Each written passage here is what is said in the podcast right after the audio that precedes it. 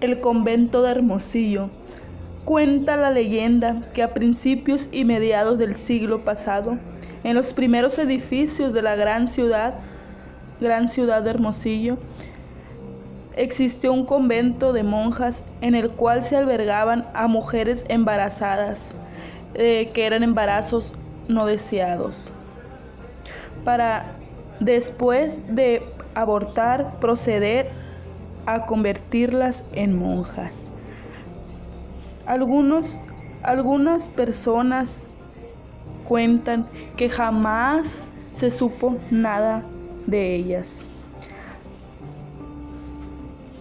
Al paso de los años, cuando se remodeló esas instalaciones del convento, tumbaron las paredes gruesas de anchura de metro, de metro y medio. Para la gran sorpresa que ahí encontraron esqueletos de recién nacidos. Se dice que las monjas los empaderaban ahí para que no se supiera nada de ellos, ya que según ellas eran hijos no deseados por Dios. También se dice que existieron grandes túneles en esas áreas, túneles extensos que llegaban hasta la Catedral Metropolitana de la misma ciudad. Nunca se supo y nadie supo de esos túneles, pero al llegar la noche por las calles, más que nada la calle Cerdán, se siente muy extraño e incluso se escuchan gemidos, gritos y se ve gente gente extraña, mujer, mujer embarazada, mujeres hermosas, solas caminando a esas horas de la noche por la ciudad. Por lo que se dice que son las ánimas de las mujeres embarazadas que murieron en ese convento. Ahí, ahí donde se escuchan los gritos y los llantos, llantos de bebés que murieron en esas paredes de ese convento convento que ya no existe, pero hoy en día es el Instituto Nacional de Educación para los Adultos y el Instituto Soria.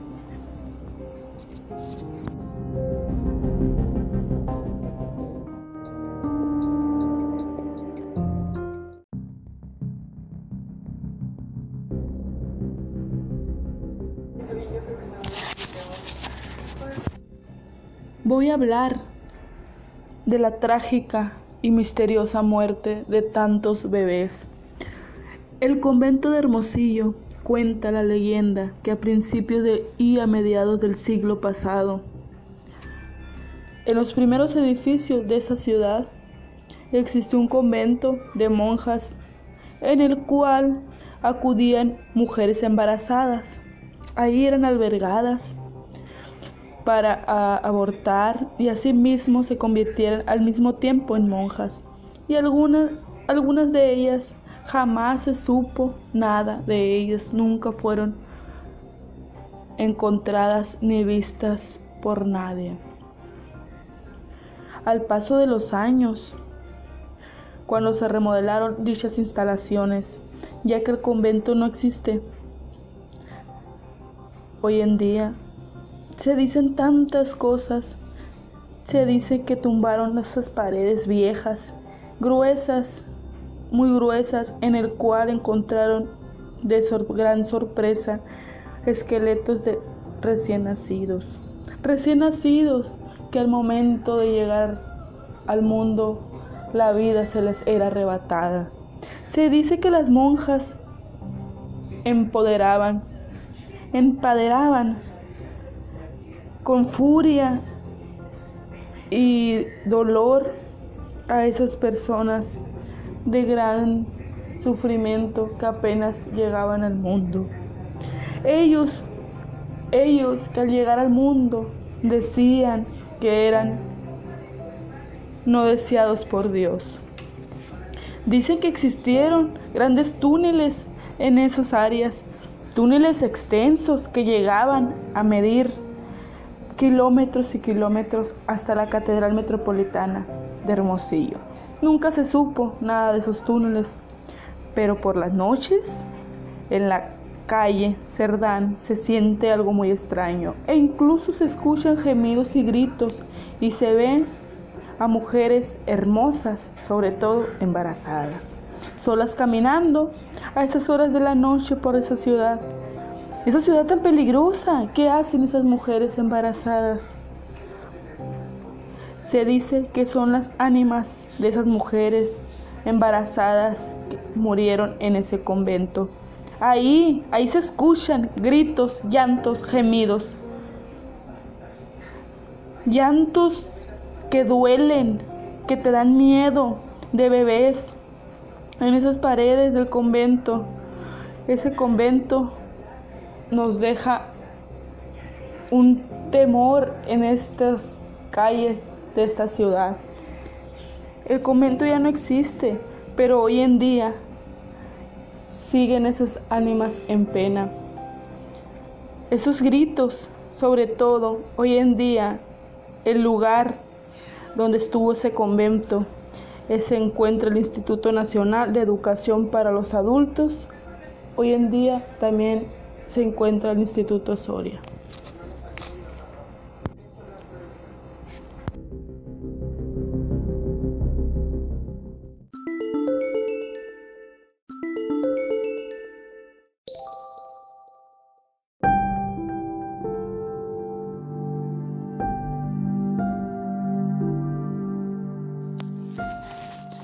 Bueno, vamos a hablar un poco más de las leyendas.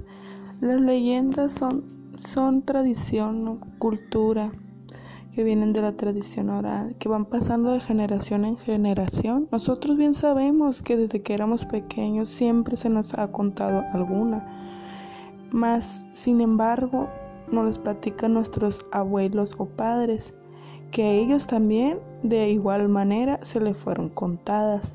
Aquí en mi comunidad, la comunidad de las playitas de Chojoa, eh, se escuchan rumores o leyendas bastante fantásticas y de cierta manera misteriosas. Se platican que en cierto punto cercano a la comunidad, llamado el 14, hay apariciones extrañas de una hermosa y bella mujer. ¿Por qué una, una hermosa y bella mujer? No lo sabemos por qué. Aquí nos, aquí nos platica eh, Servando Fuentes Peralta, más sin embargo es mi abuelo. Mi abuelo en una ocasión me comentó que al ir a media a medianoche por ese lugar se le aparece una mujer se percata él que es una joven y muy guapa. En ese momento, él le entra un escalofrío demasiado, demasiado raro, cosa que a él no le pasaba. Al voltear y ver que la mujer estaba flotando, pues él acelera el vehículo de carga que cargaba. Al llegar a su casa, él Espantado, trata de dormir. Dice que no se lo lograba dormir. Al día siguiente se levanta con lo mismo y le platica a un amigo que llegó a visitarlo.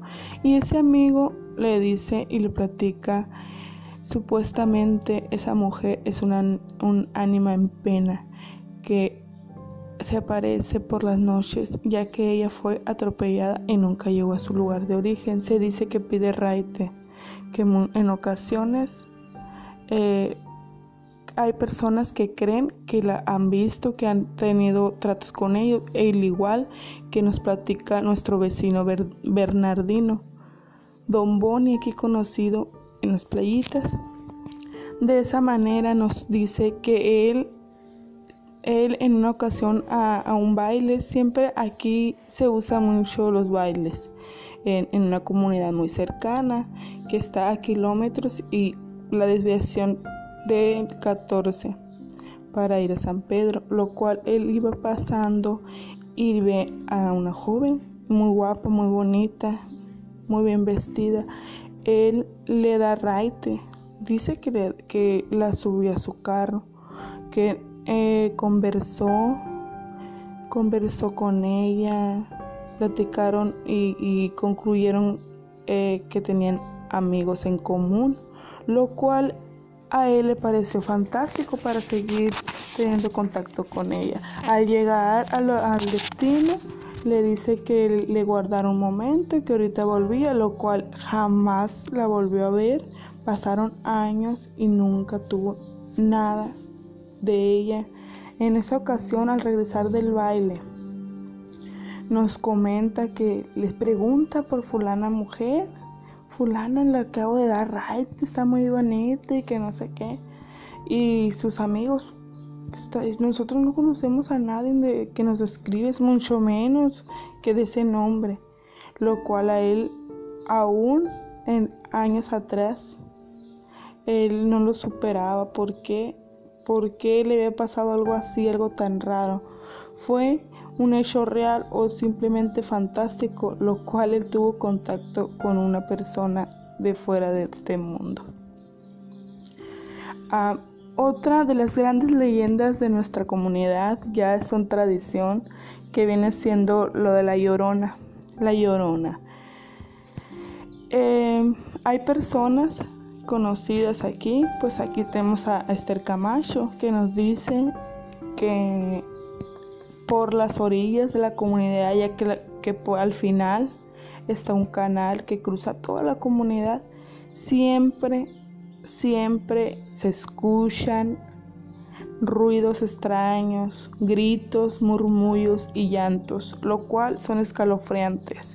Aquí las personas pasan medianoche y se encierran, lo cual aseguran ver visto a la llorona flotando por encima del agua. En ocasiones se dice que trae cadenas, cadenas pesadas, ya que la leyenda cuenta que fue una mala madre. En ocasiones se dice que le regaló a sus hijos, que los maltrataba, lo cual al hacer eso el padre del pueblo le da, le da como castigo penar hasta que perdiera la vida, lo cual creemos que aún sigue penando porque nunca descansa. Es un alma en pena que no tiene descanso, ya que se cree que lo que hizo no tiene perdón de Dios, lo cual los niños aún jóvenes que nos platicaron creemos que anda penando y, y aún así temen, temen verla, ya que no es algo que fue real o fantástico, pero sí ha habido apariciones de esa de esa mujer llamada La Llorona.